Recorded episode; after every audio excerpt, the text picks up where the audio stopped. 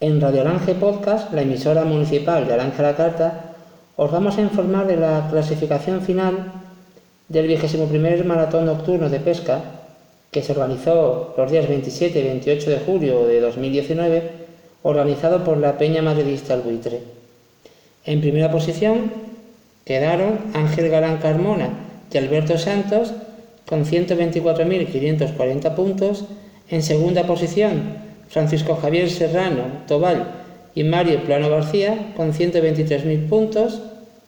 En tercera posición, Miguel Ángel Casillas y Javier García con 108.080 puntos. En cuarta posición, José María Macías y Ángel Macías con 103.280 puntos. Y en quinta posición, José Plano García y Antonio Miranda Ortiz con 96.760 puntos. Para ver la clasificación final podéis verla en, el Facebook de la Peña Maledista El Buitre.